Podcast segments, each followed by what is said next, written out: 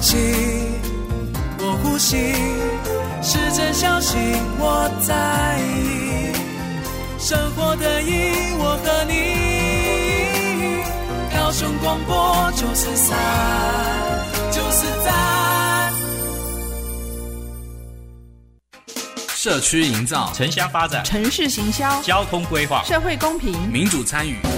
公共的事、你我的事。欢迎收听《公事好好说》，公司好好讲，公司呵呵共。本节目由高雄广播电台与国立中山大学公共事务管理研究所合作直播。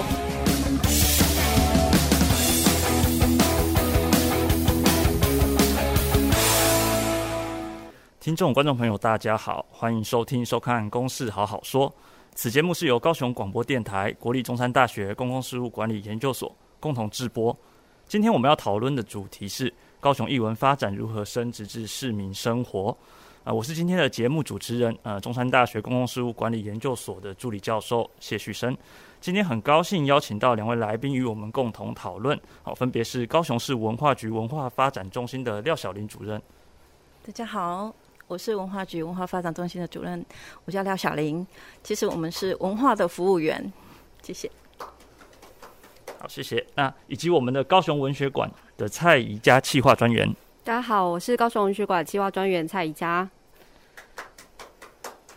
好，那我们大家都知道，说高雄它从过去的一个作为工业为主的这个城市，哈，那在近年来慢慢转型到这个呃兼重这个艺术和文化的一个生活的一个都会区。好，那在这个过程中，就是说艺术文化的这个相关的政策，好，那以及这个呃相关活动的这个实施推广，以及政府和民间资源的两方面的这个相互的这个整合，扮演了非常重要的这个引导的角色。好，那。其中，我们当然也可以看到一些比较容易观察到的一些面向，像是一些这个硬体的建设，哦，那这个是我们可以很容易感受得到的。那另外一方面也同样重要，但是不见得，嗯、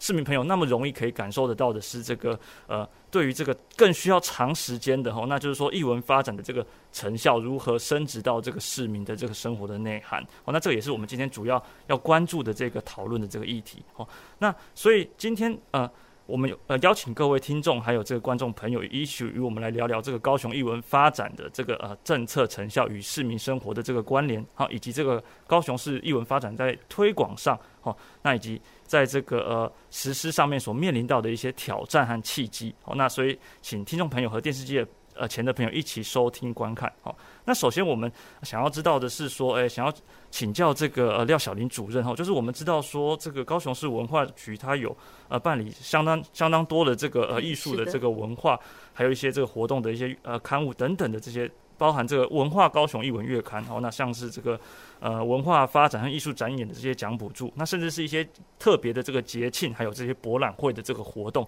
那可不可以帮我们向听众朋友介绍一下这些相关的内容？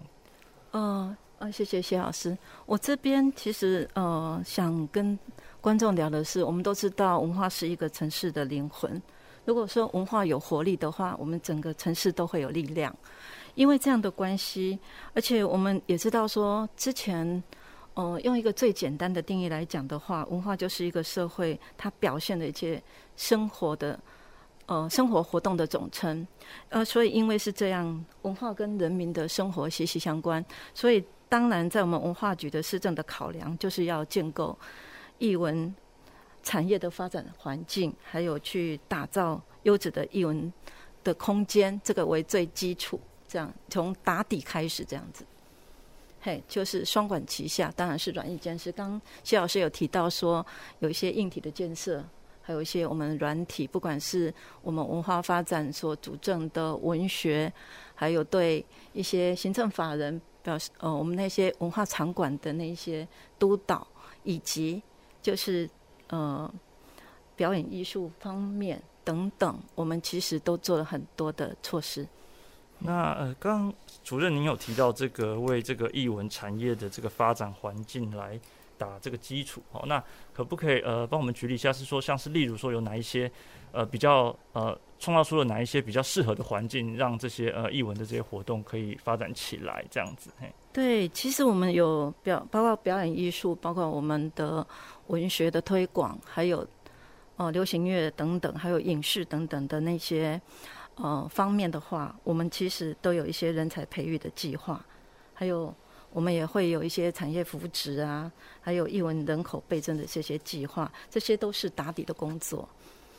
还有，我们也创造了艺文的交流平台，也让希望说艺文的发展有一个很好的环境。如此种种都是在希望说把我们的馆舍的公共性、还有教育性跟多元性的发展，来提升我们活动的能量。这一点，嗯、大概是这样。嘿，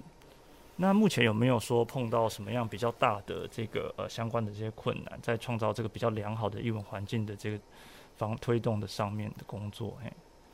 什么比较大的困难？您说，如果说是外在的环境的话，其实就是，呃，就是我们现在疫情从去年一直到今年啊，但是因为疫情的时间的的关系，我们也做了一些呃译文推广的一些调整，这样子。对。那例如像是什么样的一个呃调整呢？就是说在因疫情，因为它确实在很多的。诶、欸，不不只是说艺文发展上面，在城市的各个活动上面都有一些影响、嗯。对，那只是说有，例如说像是什么样的一个措施来确保这个呃艺文活动的这个民众参与的这个意愿的一个维持，这样子。嘿，就是后来的话，我们就会推出一些线上的艺文推广的的活动，让民众可以不出门。就是其实，在疫情最严峻的时候，也许那那个时候是不适合出门的时候、嗯，所以我们那时候也推广了很多。译文的译文线上的，比如说爱乐跟魏武营，它有那个线上音乐厅的活动，嘿，这是最起码的啊。然后图书馆那边也有推出一些阅读推广，你可以在线上就可以看到很多的资讯、嗯，也可以做互动这样子。那有没有一些就是说民众比较呃常用的这个呃平台，或者是说呃相关的这个线上的一些媒介，他们可以接触到这一些呃您刚刚说的这个呃。对，其实疫情上的这个，对，其实这些都都一直在一直在做。嗯，哦，比如说，嗯、呃，如果说撇开我们疫情的关系，我们不能进场的话，其实后来我们有一些推广的活动啊，比如说，呃，在阅读力的方面，不同的受众、嗯、不同的族群，我们都有不同的多元的阅读的活动，这样子。嗯，嘿。那目前有没有例如说，呃，像是呃，就是说呃。比较，例如说像是 Podcast 啊，或者是说，呃，其他的一些呃平台的，像是脸书啊，或者是说，对，当然有，类似像这些都是有可以可以接触到相关的这些资讯。对，是，好，那呃，再来是这个呃高雄的这个艺文月刊，那就是说。呃、欸，就是说，在这个呃，当初这些设计的，或者是说它的一个目的的宗旨大概是怎么样？因为我看网站上下载的人数也是不少哦，就是因为我看到它是公开的，这个可以民众可以免费下载这个 PDF 档哦。对。那我觉得它的这个呃可啊、呃，就是说它面向这个大众是非常公开的，呃，可及性是非常高的。那当初的这个举办的一些这个来龙的去脉大概是怎么样？因为文化高雄是从我们文化局开始的时候，就是呃在。二零零三年，文化局正式成立之后，我们就有文化高雄月刊。到后来，正式它变成一个，就是像我们目前的话，它大概是一个月我们会有纸本的三万本，三万本，然后还有英文翻译，就是英文译本的话有三千本，我们会发送到各。文化场馆就是高雄市的各文化场馆，不管是公立或私立，也有一些连锁的咖啡厅。然后包括我们会寄送到各县市，好，包括全省各县市的那个文化中心。然后在高铁站、在车站，你也都可以拿到。对，所以整个的点，我们的呃，整个点大概有九百个，将近九百个点，这样也有发送给个人。对，所以观众朋友，如果你觉得说你想知道我们整个高雄市这个月有什么各类型的艺文活动的话，都可以打电话来跟我们索取这样子。这个我也是曾经在书店有有看到了，看到就是对。然后，但我蛮惊讶是说，竟然还有这个英文的译本哦。那有有英文，这也是就是说呃面向，但是他没有办法说他是对针对比较重要的，是是是对，有有一些是要给外国朋友来参与这样子。但我觉得也是蛮好的，因为有些这个艺术的这个展演，它不见得是语言上就会阻碍这些活动的这个推广。对对。好，那再来就是呃，像是这个呃高雄的一些这种相关的呃艺文相关的节庆，对，对那和博览会这个部分大概是呃有什么样的一个呃比较主打的，或是特属于这个高雄在地的文化的一个内容？嘿，对，其实我像高雄春天艺术节的话，它的系列活动也包括了草地音乐会。其实这样整个十年下来，已经大家都耳熟能详，说知道我们高雄春天艺术节，还有我们的春艺小剧场，还有最近三月我们要。要做的有五言自然，就是有我们有杰出团队，跟我们他可以选择他要表演的场地，就是可以到我们的好文学馆也好，好今年好像还没有到文学馆，有到高美馆，有到有到我们那个嗯那个叫什么世博，世博也有，世博也有，还有那个英领馆那边，英国领事馆那边，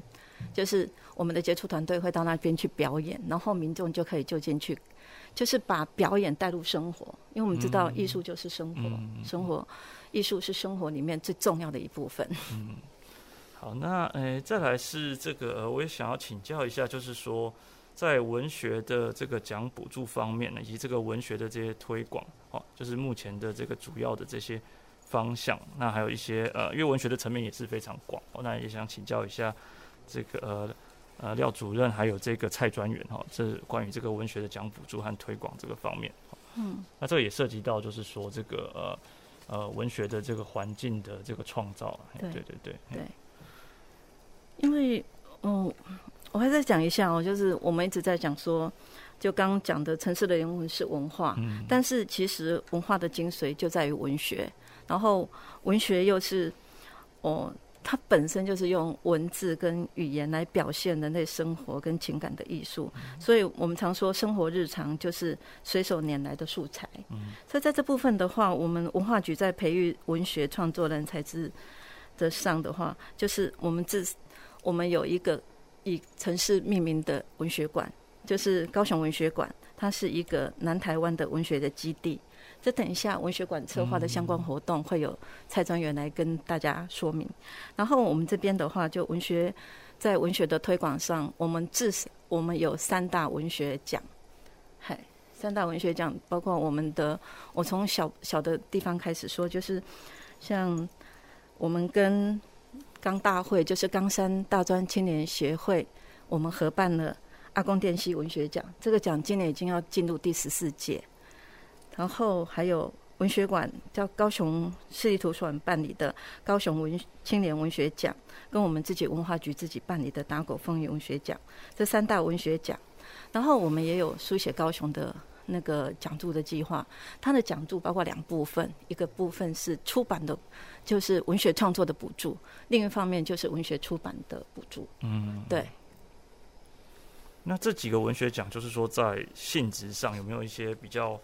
呃，就是区域区分出这些不同的这个文学奖，它的主要的这个呃性质是什么？就就是说，例如说，呃，可能有些是跟呃在地比较紧密连接的，有些可能是呃不限主题的，类似像这样的一个部分，大概是分别是怎么样？这样。就是像刚刚说的，刚大会他们跟我们合办的阿公电西文学奖的话，嗯，其实它就是都是以在学生，他是从国小三年级一直到研究所，嗯，他都可以参加。他的奖项有，他，他的呃，应该说他的中文组别有台语的童诗，还有客语童诗。台语童诗跟客语童诗是他们成立三届之后去设立的。然后这个是台湾就是首创台语客语的童诗，这是阿公店溪这边文学奖这边来首创的。然后在散文的话，它就可以从从你小学。然后国中，然后高中，然后一直到大专组，大专主是还有到研究所，所以他是用整个整个在学的学生为主。主题呢，只要你是高雄市的人事地物的话，其实都可以来来书写这样子。然后青年文学奖的话，其实蔡总也比我还清楚，他其实他是以十五呃已经呃去年的话是。十二岁到三十，对对，已经是十五届。去年的话是十五届，对，他十二岁到三十岁。然后他书写的话，他也是用以高雄这部分的那个为主题。所以他有新诗、散文、短篇小说，跟很特别就是图像文学，有四大类这样子。然后我们自己办的打狗风雨文学奖，其实它就是之前高雄市我们有一个打狗文学奖，然后高雄县那时候是凤翼文学奖，但县市合并之后，我们就把两个奖项就把它合并在一起，称为打狗风雨文学奖，而且是变成每年举办，之前是每两年举办，但是我们。把它合并之后，就每年来举办这个奖，就不像说前面两个，那是其实我们都说它是我们三个奖项是一脉相承，但是前面那两个就是打底的，就是他们应该是说他们的呃，就是用这个来敲敲门，好，他们会开始来写作，就是从这边，然后打狗风雨学奖这边就完全不限年龄，不限国籍，就是什么。呃，只要你对文学创作有兴趣，我也不限主题，就可以来投稿。在去年的话，我们二零二年的那个的文学奖的颁奖，我们有大概是我们收到大概将近六百个稿件，哦，六百件稿件。然后得奖者其实，呃，首奖有一个是马来西亚的，嗯，的的那个民众，所以其实就是他是非常。广泛的去鼓励书写，啊，也是我们这个高雄文学奖的高雄风雨文学奖的一个很重要的一个特色。所以对文学的创作，我们扎根可以说是从小学一直到全民，就是这样一脉相承这样子。嗯，好，那刚刚我们可以看到说，就是呃，这个文学的这个环境的培养，那也除了顾及到这个年龄的这个层面以外，哈，那我们也看到说，其实。也顾及到了这个多语言，还有它的连接起来这个文化的这个部分的这个连接。嗯。哦，那再来就是呃，像打狗风雨的话，它就是一个呃，就我的观察而言，它是一个呃蛮指标性的一个呃地方文学奖的一个对一个奖项这样子。对。那刚刚呃主任有提到说这个、那个呃蔡川元那边有一些关于这个青年文学奖的一些举办的一些这个细节或者是一些宗旨，这样可不可以也可以帮我们介绍一下？这样。好。哎、呃，那我可能想要先补充一下高雄青年文学奖的脉络。它最早的时候，其实它只是一个征件的比赛。嗯、呃，就是它没有要要去评比出一二三四名这种名次，他只是希望能够大量的征征件。然后到了大概中间的时候，其实他有一度并入打狗凤仪文学奖，成为他的青年组。那一直到呃才并入两年后就出来了。那出来到了前几年后，其实我们有呃开始思考一个问题，就是其实像地方文学奖在台湾还蛮多的。那呃学生其实他也不乏去投这些校园文学奖的广告。甚至也有呃，比如说台积电文学奖这样子奖金非常丰厚的一个文学奖，嗯嗯嗯，那对我们来说，其实就开始觉得是一个危机，嗯，因为一个呃高雄青年文学奖到底想要带给这些参加的人是什么样的一个身份呢？或者他得了这个奖，他能真的获得什么样的提升或感受？那我们就开始思考转型，转型这件事情，我们想到的比较重要的是社群这件事情。就是其实当代的呃小朋友他们在创作的时候，就是青年们在创作的时候是很孤单的。他们一直一直在参加这些奖项，其实是希望获得更多的呃，有点像同温层，知道要往哪里去这种感觉。所以我们开始把这个奖的功能性比较慢慢转成社社群，就是变成说，比如说我们会有一个叫文学派对的活动，我们会直接请评审老师要跟这一些所有的入围的同学要直接面对面的对谈。这其实还蛮少见，因为评审老师可能有一点害怕被质疑，嗯，就是有的人会这样认为。但是，呃，其实同学他们很需要这样的资源，然后老师、家长也好，他们能够知道说所谓的文学到底呃是如何被产制出来的，以及它的。呃，他们真的内心有想什么想说的话，在现场都是可以被一群所有的人听到的，所以我们就有在办了这个社群的功能。那第二件事情就是我们刚刚呃小林主任有提到的图像文学，这是我们赋予这个文学奖最特殊的一个文类，因为文呃文学其实已经不需要被定义说它只能用文字作为载体了，图像也可以。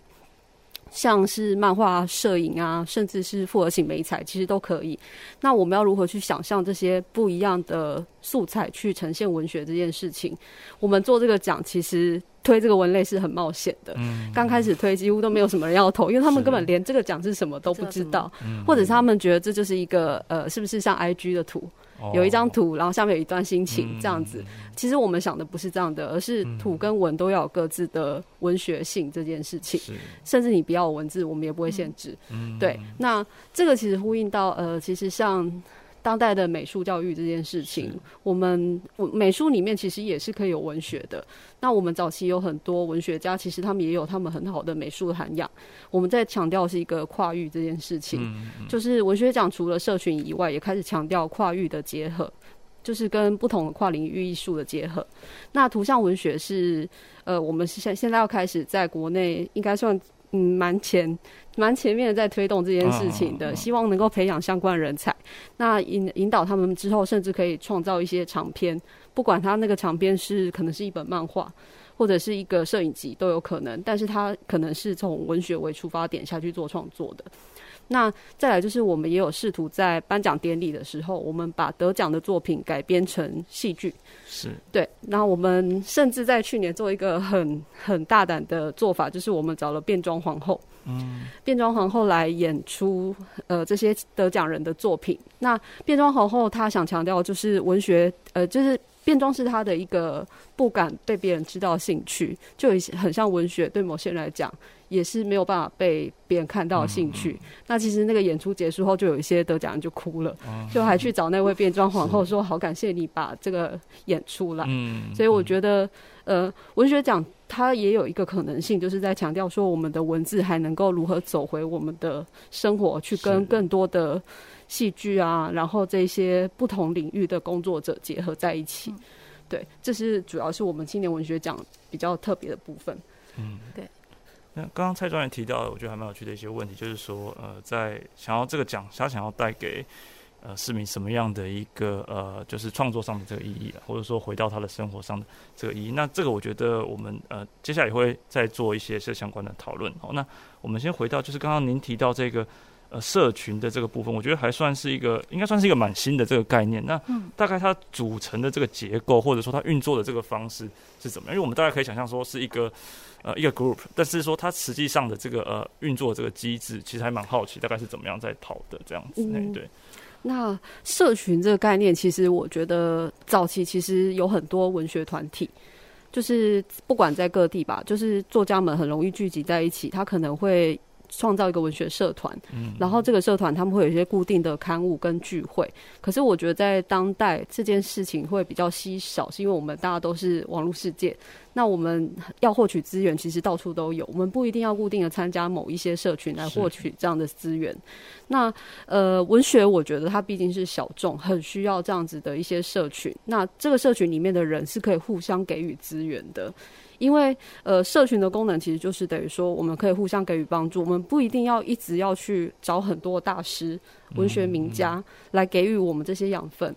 我们彼此就可以互相帮忙。所以，我们现在馆内有在做的，还有另外一件事，就是我们开了一个叫“共创型读书会”。嗯，对啊，共创型读书会，我们就设定了不同的路线，主要带领人都是我们的企划专员。那目前有三条路线，第一条就是跨域实验，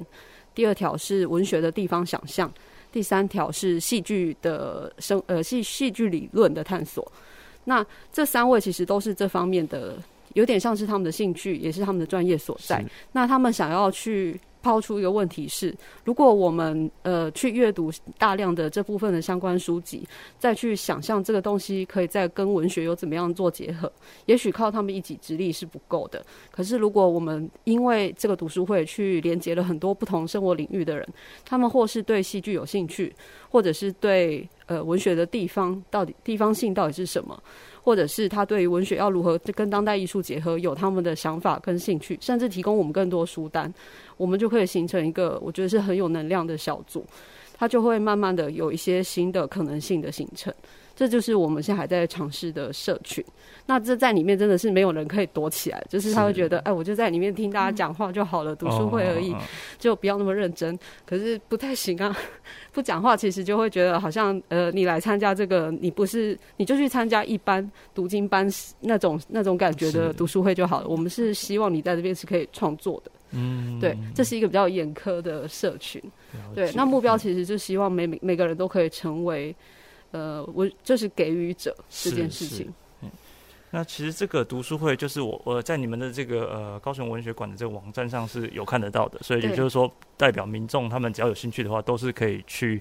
呃连接去得到这些相关的资讯，然后并且参加的这样子。对，所以这里我们可以看到说，其实呃这些相关的这些活动啊，甚至是听起来比较艰涩的这些读书会，其实呃跟民众的这个可及性也还是蛮高的，就是说。呃，从这里面也可以看到，说他可能也不是一个被动的这个参与，甚至是呃，看起来读书会很像是一个呃，读完书他可能过去，然后这样子传统的这个读书会是这样的一个模式。那刚刚可以听起来，就是它是有一种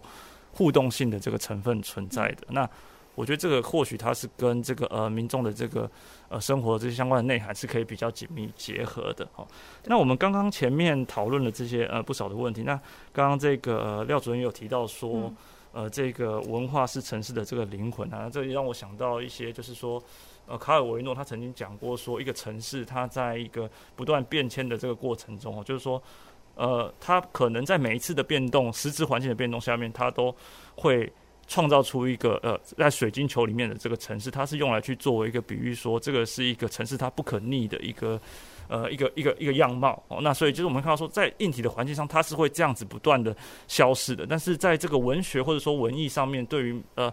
民众的这个呃内涵的这个培呃影响，或者说它的这个呃培养等等，那这个东西它其实是不会随着这个硬体环境的这个变动而可以存续下去，甚至是可以它可以呃 generation to generation 这样的一个。影响的这个方式哦，那所以我觉得这个也是呃，这里面有提到一个这样蛮重要的一环，也就是说我我们今天就是说从这个呃非实质面这个角度切入的这样的一个原因之一了。好，那好，那呃听众观众朋友，那我们今天节目就先进行呃休息一下，好，那稍后我们再回到这个公事好好说。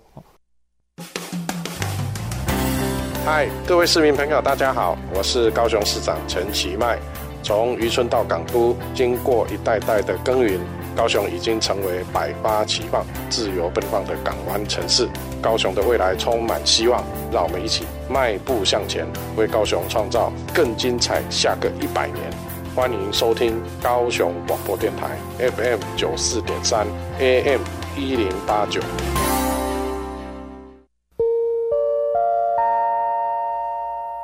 里办公室报告。一百零九年，您家中如果有住在立案机构接受长期照顾的家人，政府有补助可减轻您的负担哦。提醒您，只要符合资格，就可以向一百零九年最近一次入住机构所在地的县市政府申请补助喽。有任何疑问，请打一九六六服务专线。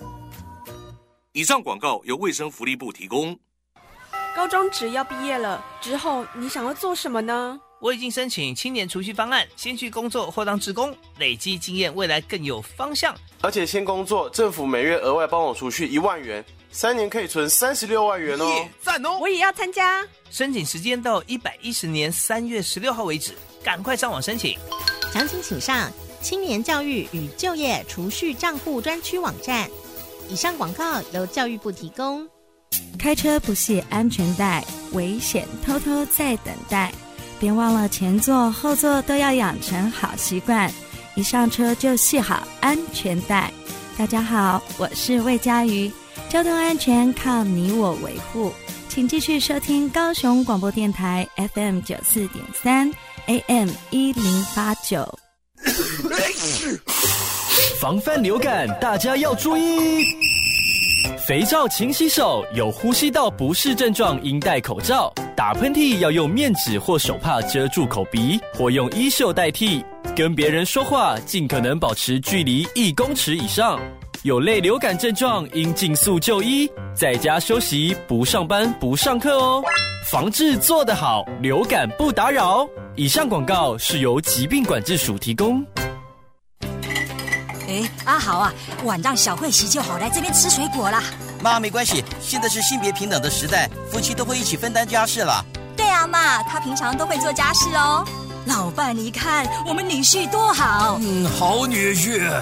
阿公，赶快吃水果，我也要去洗盘子了。嗯，乖孙也很能干哦。是啊。性别平等，从你我做起。以上广告由行政院提供。及了，来不及了，上课要迟到了。同学，现在是直行车绿灯，你这样跑出来很危险哎。对不起。根据统计，行人交通事故当中，以穿越道路、未注意左右来车最多，地点又以交叉路口及附近高居第一。过马路时，请走行人穿越道、斑马线或天桥地下道，并注意路口号志秒数。时间不足，千万不要硬闯。过马路请保持停、看、听。高雄九四三关心您。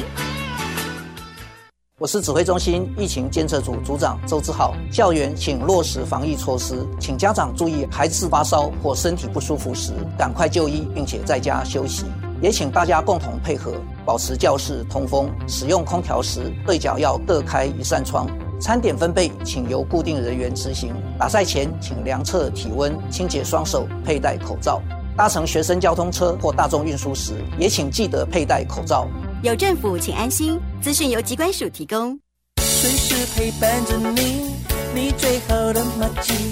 空中串联一起，分享点点滴滴。九十三，九十三，九十三，你最麻吉的电台。公共的事，你我的事。您现在所收听的是。高雄广播电台与国立中山大学公共事务管理研究所合作制播的《公事好好说》。好，欢迎回到《公事好好说》，我是谢旭升，那以及我们的来宾，高雄市文化局文化发展中心的廖小林主任。你好。那以及这个高雄文学馆的蔡宜佳专员。大家好。好，那就是说，我们刚刚前面提到了这个呃，高雄市。呃，去如何去创造出一个这个文艺环境的这样的一些相关的这个哦，包含这个活动啊、奖补助啊，以及一些这个像是文学奖这些等等的这一些呃，跟文化和艺术连接起来这些活动。好，那接着我们想要去看看这个关于这个呃，在这个文学推广这个方面啊，那以及这些相关的一些文学的这个活动。好，那它的一些相关目前的挑战和一些契机。那刚刚我们也可以呃知道说，这个高雄市目前在举办的这些呃。文学活动其实是比较呃前卫的哦，那包含很多的形式，像是这个文学的这个社群，哦，那像是这个图像的这个呃文学的这个呃竞赛，哦，那还有这些像是跟戏剧有关的这个部分哦，那都是比较创新的这个这个部分哦。那为什么我们会想说特别去提及这个文学哦？那也就是在于说我们在呃一般的这个市民生活里面，可能呃会。去看一些这个美术的这些展览，好，或者说会欣赏一些这个戏剧，好，那在文学这个部分，它是比较呃内隐在一些这个呃可能会比较是个人的这个私人的这个部分，那它它同时又涉及到了一个表达的这件事情，那它同时就是有这种两种的这个特性，那一部分是这个私密，一部分又是这个公开的这个部分，好，那所以我们想要看看说这个高雄市呃这个呃。这个呃高雄文学馆，它目前在呃创创呃这些除了这个刚刚提到读书会的这个活动以外，好，那可以不帮我们介绍一下，像是一些有没有比较一些呃目前正在推推的这个文学的讲座或者是工作坊这相相关的这个内容这样子。嗯，好。哎、我们的部分是因为我们其实，在做一，毕竟是在一线做文学推广活动几年以后，我们有累积了一些观察的心得。那我们针对其实呃文学的群众是有不同需求的，所以我们有把它分成了五条线。第一条线是文学品味线，第二条是文学跨域线，第三条是文学的呃地方纪实线，第三条呃第四条是典藏转译线，第五条是社群培力线。那其实听起来应该算还蛮好懂的。文学品味是指的说，我们其实要回到我们的生活中去触发，呃，开发我们的文学感知。因为有些人可能连知道或感觉到文学的能力都没有。那我们需要先回到一个最生活源头部分，比方说我们会办文学咖啡，或者是我们也办过文学市集，然后也有就是透过这样的活动，比较是一个轻呃比较平常日常式的告诉他们说。呃，喝咖啡的时候，你也可以感受到文学是什么；跟你去逛一个市集的时候，你去跟摊主交换一个他的生命故事，这也可以是一个文学的发生。那再来就是文学跨译的部分，其实就是我们刚刚有可能会老是觉得比较前卫的部分，我们会去跟一些当代艺术做结合。嗯、比方说，我们现在有一个呃图刺绣图文诗展。就是我们找跟刺绣老师合作，那刺绣老师他可能要先去跟一位我们高雄的作家波格拉诗人，他去跟他先互相的理解彼此的作品以后，再去讨论说这样的诗的图画要如何被制造出来。那他们两位要一起去合作这样子的一个工作坊出来。那以及我们现在楼下其实有一个展览叫“说故事游戏”的图像文学展，它非常非常特别，就是里面没有任何的文字，就是一幅又一幅的。看起来像漫画又不太像漫画的一个展览，但其实他的呃策展人的用心之处，就是他想让大家去透过观看这些不同的图像，去编造出自己的故事来。那编造出来这些故事，它就会变成这个过程，就是在体验一个游戏的方式。那这个其实就是一种，也是一种文学体体验过程。可是对很多人来讲，其实会有点慌，因为他进去了这个地方以后，没有没有指示牌，没有说明。那这个东西到底是什么？就是回到我们刚刚前面有提到，也是美术教育的部分，我们呃就不知道如何去观看这个世界了。那这个也是我们 有一点像在挑战民众的部分，探索的。对对对，其实我们要能够自己去找到这些图像之间的关联性，然后去赋予它文学的论述，甚至是一个叙事的故事这样子。对，那还有文学电影，比方说我们之前也会找呃。高雄的一位作家叫吴宇轩，他是还蛮有名的影评，然后也是一个跨领域艺术的创作者。那他去帮我们策划一系列的文学电影以后，带领映后的讨论跟自由书写。对啊，这个流程其实是后面的这边对我们来说是最重要的，因为很多人看完电影以后，刚刚这个影像给了他什么样的想法启发，其实呃他不一定能够马上的呃把它把它凝结出来，所以要透过讨论。然后再去把它变成一个文字，把它留下来，之后再去慢慢的思考这个东西对他的人生或是创作的影响是什么。对，然后再来是地方纪实。呃，地方纪实的话，其实就是指说我们会希望文学它是可以持续的被承传下去的地方文学，所以必须大家在书写新的高雄文学的时候，他如何去使用这些高雄的文史素材。然后甚至去做，可以去做填调，去结合各些各地区的一些特色，然后去新书写新的地方文学出来。就像小林主任手上这个十二元的高雄，其实也是这一本我们所谓的书写地方这件事啊。我们希望可以带领更多的年轻人也想去书写地方。那再来就是电厂转译，呃，高雄有很多很多，其实有很多厉害的文学作家，像是叶石涛或是汪启江老师，这一些其实他们。不一定有办法，就是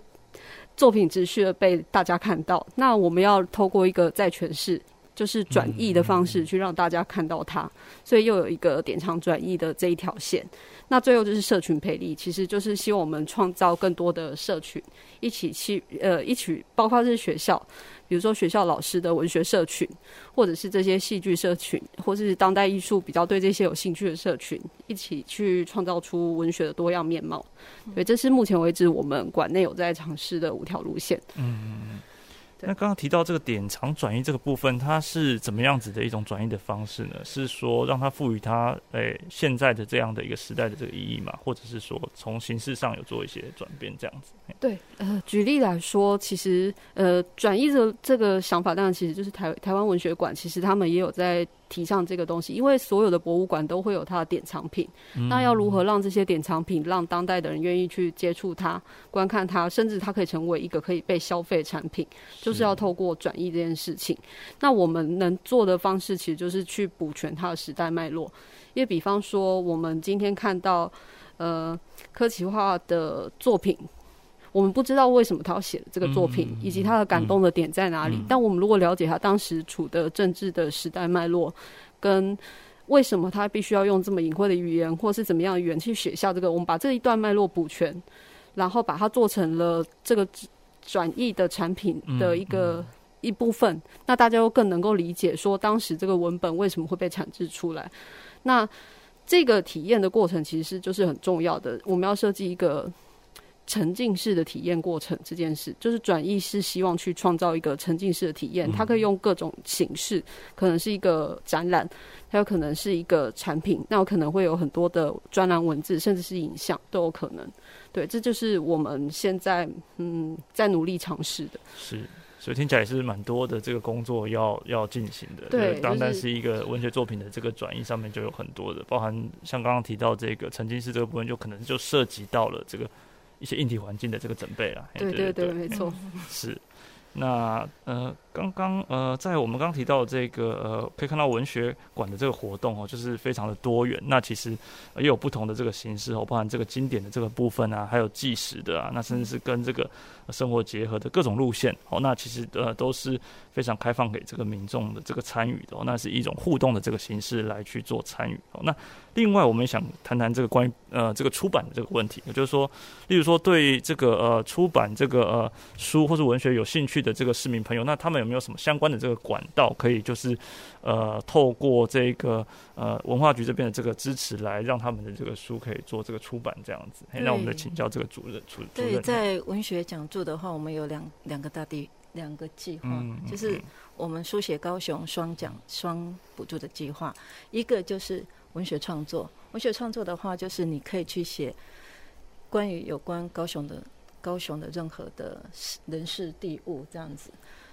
所以我们当初的时候会设计这样，是希望他要了解高雄，所以这这个文学创作人才，他可能会想常住在高雄，所以因为常住在高雄，你才能观察高雄的一些变化。所以因为这样，所以我们创文学创作的补助，我们是一个像这样的一个补助的话，就一个补助案是。十五万，你可以是散文，可以是新诗，然后也可以是报道文学，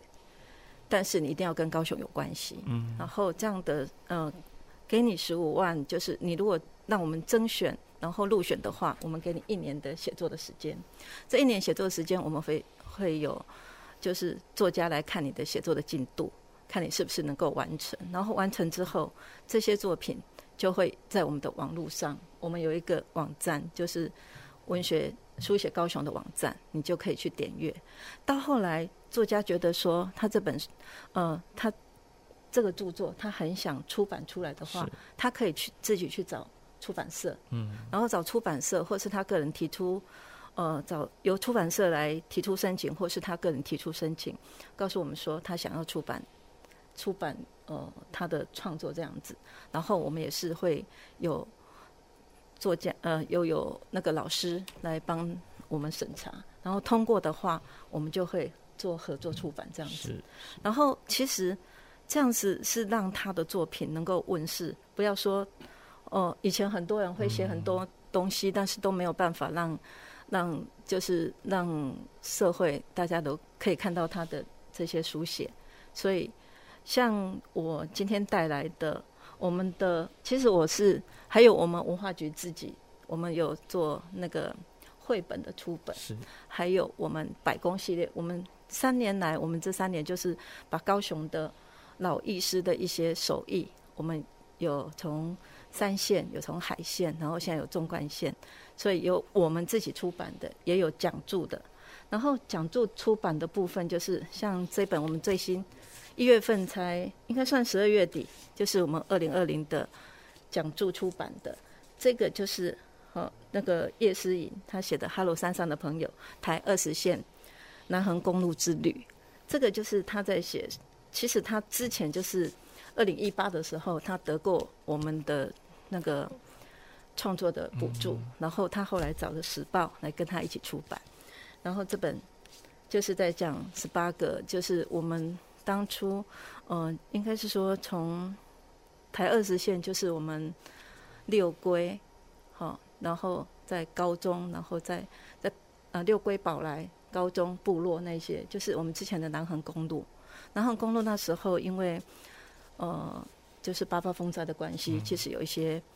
有一些就有些产业就没落了。但是他去寻访的这十八个，就是不同。就是居住在这块土地上，这南横公路这二十二十线的这些朋友们，然后讲出他们怎么去重新的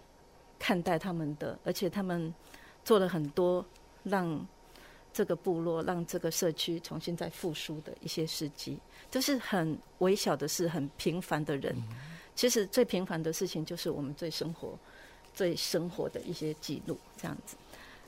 然后。十二元的高雄，就刚刚宜家有帮我讲过，今天好像都在介绍书，但是真的是很棒，都是我们最新的书。这个就是黄先恩老师，就是他本身是个医生，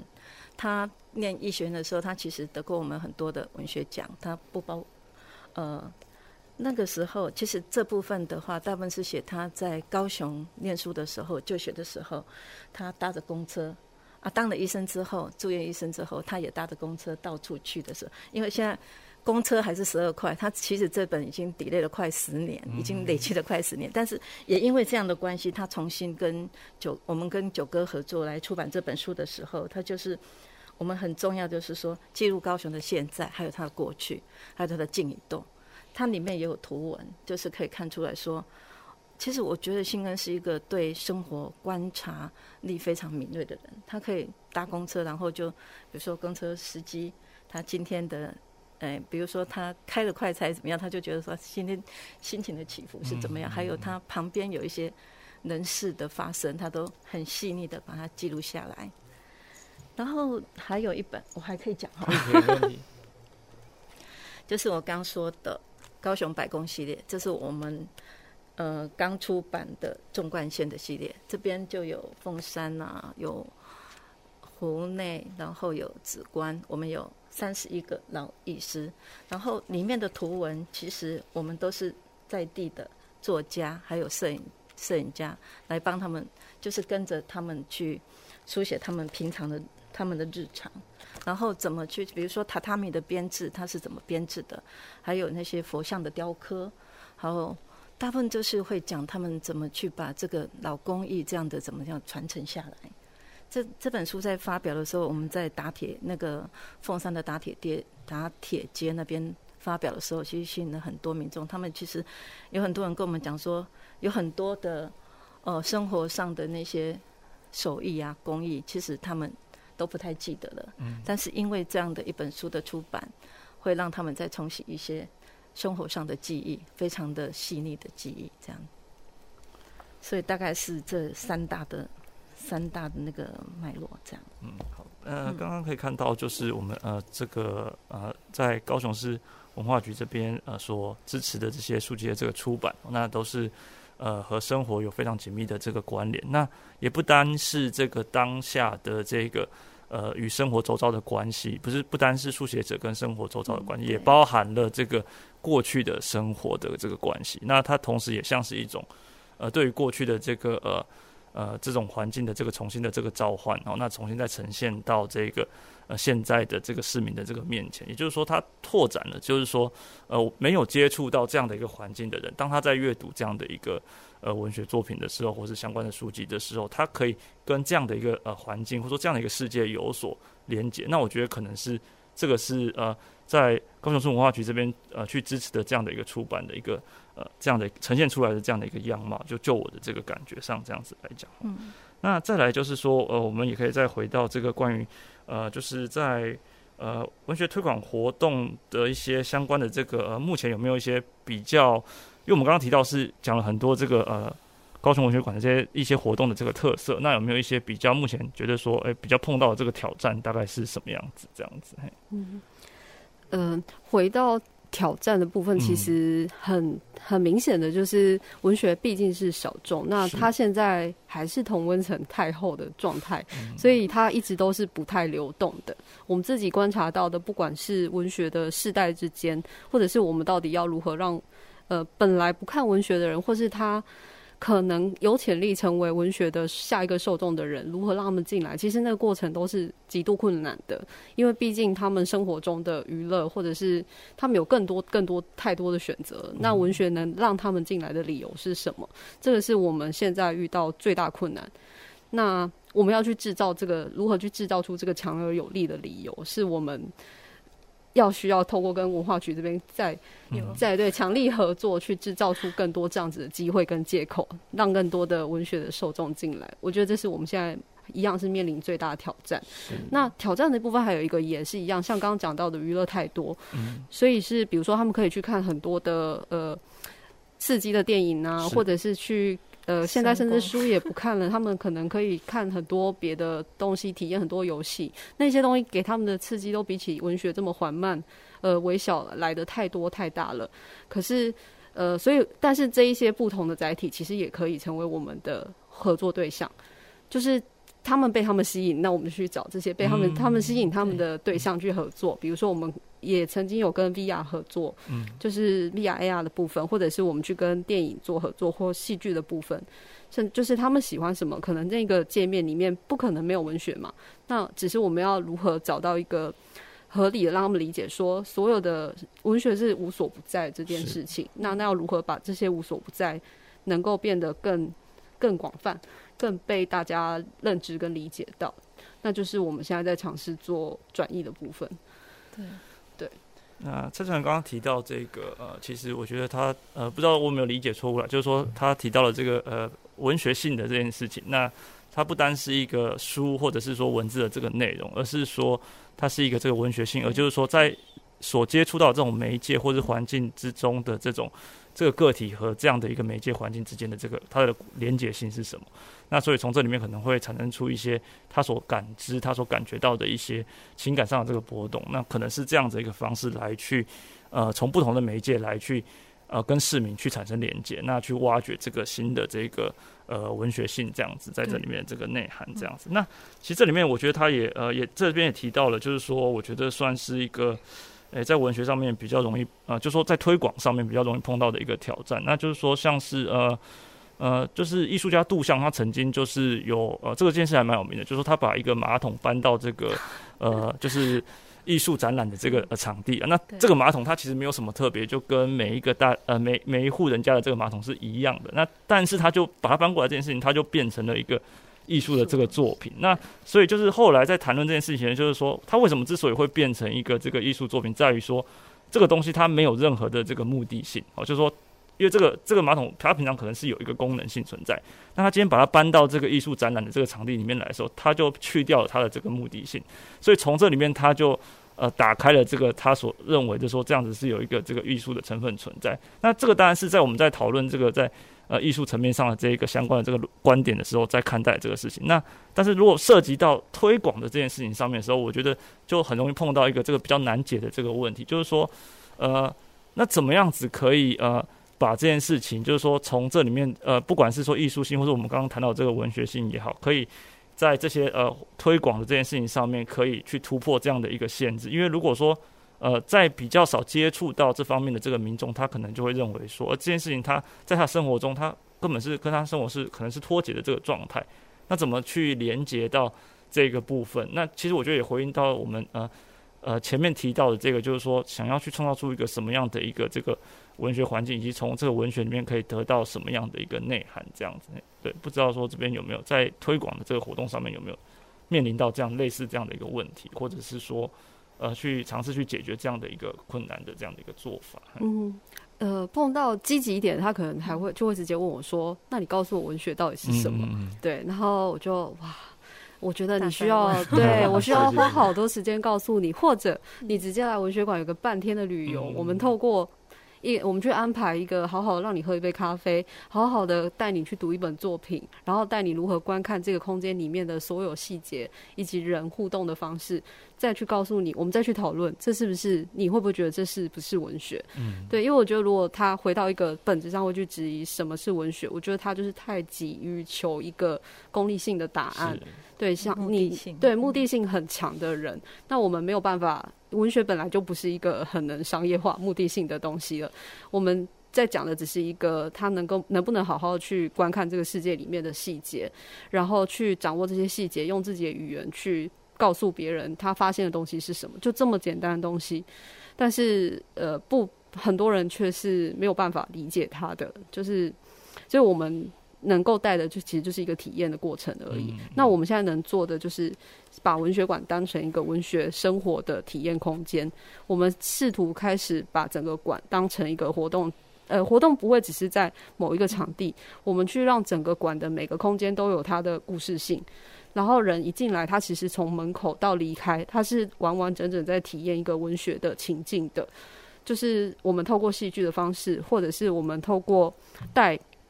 沉浸式导览，我们也有开发像沉浸式导览这样子的的的活动，让他知道说，就是需要一段时间才能够去慢慢的观看跟检视到这些，跟他能够讲出一点点什么，那其实文学就已经回到他身上了。嗯，只是他可能会告诉我，离开这里以后，这些东西又不见了。对对，就真的有一位，对对对，真的有一位阿姨，她就是很感叹，很感叹。她在参加完活动以后，非常感动的抓着我们说：“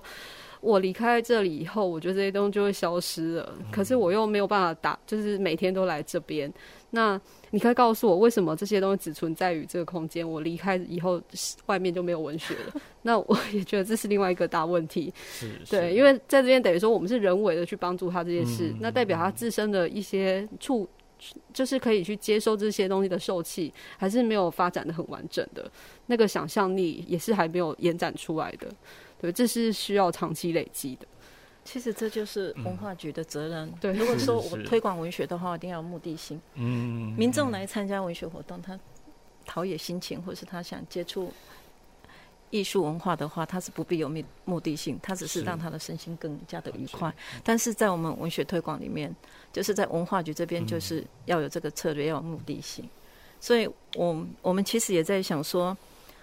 有时候我们只想说个人，但是整个来讲的话，在文化局的角色。它就必须跟艺文产业就产生连结，了解。所以在就是疫情的那个时候，我们就在想说，整个如果说你要推广艺文的话，应该是从它的产业面，嗯，产业面那边。所以文化局也做了很多的很多的作为，希望是从产业这边，像文学推广的部分，我们就会想到说，到时候我们是不是结合独立书店，好，我们用。阅读、影像，还有走读、讲座、表演、音乐、手作等等。因为其实，在文化局里面，我们有很多的场馆，就是都都是现成的，就是可以来做利用，可以来运用，来一起结合，让文学的话，好，比如说我们的文学馆一定是重要的伙伴，还有我们的视图，其实它就是全民，就是一个公共图书馆，然后它在推广阅读的里面，它是占一个极大。嗯的角极重要的角色，是，所以还有电影馆，比如说我们有文学电影的话，嗯、还有流行音乐中心，音乐一定跟历史的脉络有关系。什么时候流行什么样的音乐，它有它的那个它的理由。就像刚蔡专员有讲过，对对，所以我们会跟这些单位来合作一些相关的推广的话，我们希望说，其实我们那时候是一个很大的希望，说希望它能够造成那个就是。整个高雄都是处处可以文学的那种环境，是，所以我们一直在努力中。了解，看起来是有机会了。就是说，刚刚分享的这个例子里面，也可以看到说，就是哎，呃，可能就是在平常的环境里，可能因为某种身份的关系，所以说自己阻挡了这样的一个跟文学的这个接触。那也可以看到说，跟不同的这个媒介，他从他们已经知道的这样的一个习惯的这样的一个媒介来带入这个呃艺术和文化这个内容，这样子。嗯、对，好，那就是这里在我们就可以在呃可以看到说这个呃。文化是这个城市的灵魂，然后那所以，呃，相信呃市民朋友也可以看看，呃，在透过这个文化局的这些相关的这些资讯，或者是高雄文学馆相关资讯，来去跟这生呃在生活上来去接触这些相关的这个内容，我想都是非常对呃生活上是这个内涵是的涵养是非常有注意的。好，那那我们今天的这个节目就进行到这里哈，告尾声。那非常谢谢今天的来宾廖小林主任，那也谢谢这个蔡宜家专员。好，那公事好好说节目，我们下回见。